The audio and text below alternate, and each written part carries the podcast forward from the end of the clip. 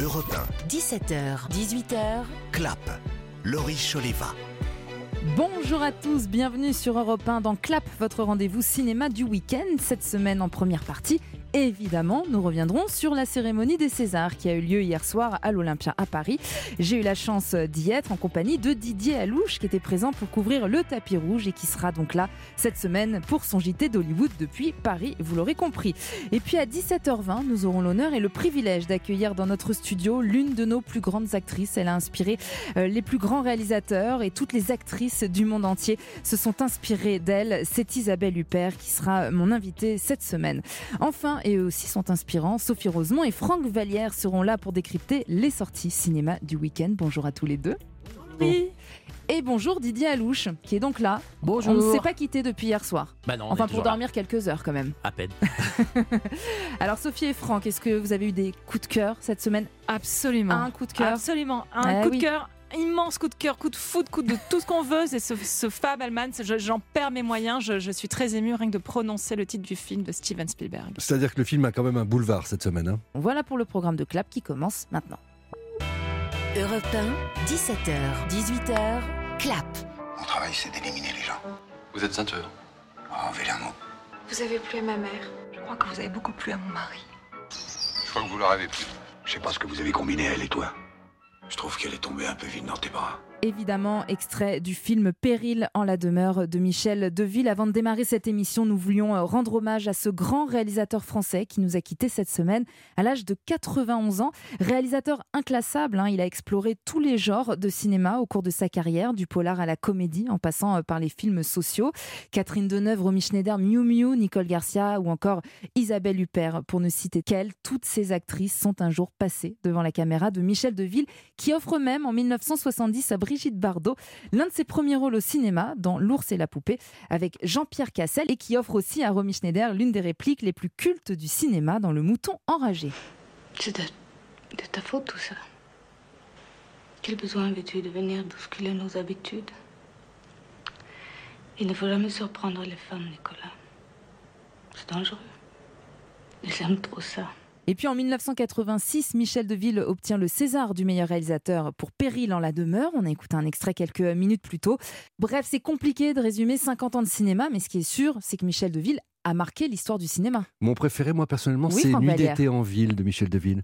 Pour cette romance entre Mhm. deux personnes qui, qui vont rester enfermées. C'est un huis clos, mais on a l'impression d'être au grand air avec eux. Ils jouent à moitié habillés, à moitié à poil, avec Jean-Hugues Anglade et Trintignant. C'est une magie absolue ce film. Et justement, hein, l'Académie des Césars lui a rendu hommage hier soir ainsi qu'aux autres disparus de l'année puisqu'a eu lieu la 48e cérémonie des Césars. Je sens des et des bangs mon cœur blessé. L'amour comme un jours passés à pleurer les larmes dingues. Comme un boomerang revisité par Charlotte Gainsbourg pour cette 48e cérémonie des Césars et le temps fut suspendu dans la salle de l'Olympia. C'était vraiment une très belle édition, hein, placée sous le signe du renouveau avec cette année pas moins de 12 maîtres et maîtresses de cérémonie. Jamel Debbouze en ouverture a donné le ton de la soirée, humour et bienveillance avec un soupçon d'amour et de nostalgie. Et toi, numéro 10, j'ai appris que tu as marié une Gauloise. Oui, une Gauloise. Oui, oui, oui, une Gauloise de Grenoble, magnifique. Au, au début, c'était pas évident avec ma famille égyptienne, et maintenant, ils s'adorent. Mais maintenant, on laisse la place à la nouvelle génération et à tous ces jeunes merveilleux qui, avec leur énergie et leur talent, font la force de la Gaule. Euh, pardon. De la France. C'est un synonyme marraine, vous pouvez, c'est pas. Vous excusez. Tu es gentil. Et c'était Jamel Debbouze et Monica Bellucci qui ont fait un clin d'œil à Astérix. Alors d'autres moments d'humour ont jalonné la soirée, comme Jérôme Commandeur, toujours excellent dans cet exercice. Tout à l'heure, quand je suis arrivé dans le, dans le haut, je vous raconte ça. J'ai fait, une, j'ai fait une boulette, une toute petite boulette. Il y a une dame toute mignonne dans la file pour entrer. Alors vous savez, on est là, on sait pas quoi faire, on a son manteau dans les mains, on piétine. Et puis moi, gentil, euh, je lui dis Ah, c'est votre première fois au César? Elle me dit Oui. Je lui dis Vous êtes de la famille d'un dénommé, euh, ça doit faire quelque chose. euh, Quelqu'un de sa famille qui, peut-être dans quelques instants, s'apprête à recevoir un César. Et là, elle me coupe, elle me dit Non, Jérôme, je suis la ministre de la Culture. Je dis Mais qu'est-ce que t'as fait? À tes cheveux, Roselyne T'as tout lissé? Il y a eu plusieurs moments forts au cours de cette soirée. hein. L'hommage par Golshifteh Farhani au peuple iranien, l'hommage également de Marina Foïs à Jean-Louis Trintignant, le doublé de Benoît Magimel qui reçoit le César du meilleur acteur deux années de suite, mais aussi le sacre de Virginie Efira, enfin après six nominations. Elle obtient son César de la meilleure actrice pour Revoir Paris et elle dédie ce prix à toutes les actrices, réalisatrices et productrices. C'est trop chouette. En même temps, j'ai fait 63 films cette année, donc euh, arithmétiquement, je m'étais un peu donné les chances. Et je vais étendre ce César aux autres réalisatrices. Arbeka Zotowski, merci pour les enfants des autres. Merci pour ce personnage et euh, pour ce tournage euh, merveilleux. Autre moment fort, Alice Diop qui obtient le César du meilleur premier film pour Saint-Omer, un film poignant sur le procès d'une femme coupable d'infanticide. Cette année, j'ai vu des films extraordinaires qui m'ont fait réfléchir aux possibilités du cinéma. Et je voudrais citer ici des films qui m'ont complètement inspiré, des films de Claire Denis, des films de Rebecca Zlotowski, des films de Mia Hansen-Love, le film d'Alice Vinocourt, le film de Cécile Deveau, de Blandine Lenoir. Merci, on ne sera ni de passage, ni un effet de mode. On est appelé à se renouveler année après année, à s'agrandir.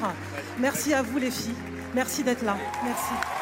Et s'il ne fallait retenir qu'une seule image de cette soirée, bravo à l'Académie des Césars et à Canal+, c'est bien sûr la visite surprise de Brad Pitt pour rendre hommage à celui qui lui a offert certains de ses plus beaux rôles, David Fincher. Oui, j'ai joué dans trois films de David Fincher.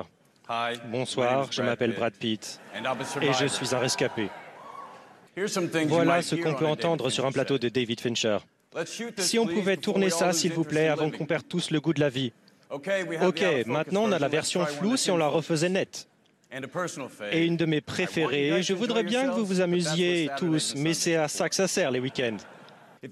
Si vous ne l'aviez pas déjà compris, j'adore cet homme de tout mon cœur. Et je suis ravi d'avoir pu lui tendre cette embuscade ce soir et faire partie de cet hommage à l'un de nos plus grands conteurs d'histoire. Alors voilà pour la cérémonie des Césars. Didier Alouche, qui était donc euh, à mes côtés hier soir, qui chaque semaine nous envoie sa chronique depuis Hollywood.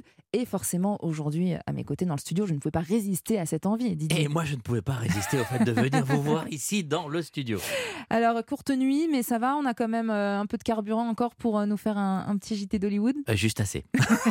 Et rien ne va plus à Hollywood, justement. Bah, c'est pas ça, c'est que les Césars, c'est terminé, mais les Oscars, Mm. ça arrive très très vite. La 95e cérémonie, c'est dans 15 jours et à deux semaines de la date clé, les cartes ont été complètement redistribuées. Mm, La semaine dernière, le week-end dernier, au BAFTA à Londres, à l'Ouest, rien de nouveau, a gagné 7 prix, 7 récompenses. Et du coup, ça semble très bien parti pour que le film mette tout le monde d'accord aux prochains Oscars. Top Gun, Everything, Everywhere, All at Mm. Once, Avatar, La Voix de l'eau, et même votre petit chouchou, le film de Steven Spielberg. Tous ces films-là tremblent devant le film allemand d'Edouard Berger, devenu tout d'un coup le film à battre aux Oscars. C'est Enfin, c'est l'ennemi public coup, numéro un. c'est exactement ça, mais tout d'un coup, c'est pas tout à fait vrai. Avant même son triomphe à Londres, la cote du film de guerre anti-guerre inspiré d'un classique de la littérature pacifiste est sorti sur une plateforme. Absolument, sur Netflix, ne cessait de grimper à Hollywood. Euh, neuf nominations aux Oscars, c'était une énorme surprise déjà. Euh, le film a été présenté en avant-première au Festival de Toronto, mais c'est tout. Il n'a pas gagné de prix dans les grands festivals. C'est petit à petit que tout s'est construit. C'est petit à petit qu'il est devenu le sujet de conversation numéro un entre votants aux Oscars. Il finit donc favori complètement inattendu dans la course. Ça serait pas la première fois qu'un film non anglophone et non américain remporterait l'Oscar suprême. Souvenez-vous, il y a vrai. trois ans, Parasite. Mm. Et, et- et en 2012, The Artist. Rappelez-vous de ça. Tout de il n'y a pas de langue du tout, Cocorico. c'était muet, mais bon. Preuve qu'Hollywood continue à s'envisager de plus en plus global. Et puis on a vécu une révolution avec les plateformes. Ce succès éventuel du film d'Egor Berger prouverait encore plus que la langue d'un film n'a plus vraiment d'importance à Hollywood. Ça serait quand même très fort que ce soit ce petit film allemand que personne n'attendait qui remporte la mise. Une petite piqûre de rappel, histoire de dire qu'à Hollywood, tout est toujours possible.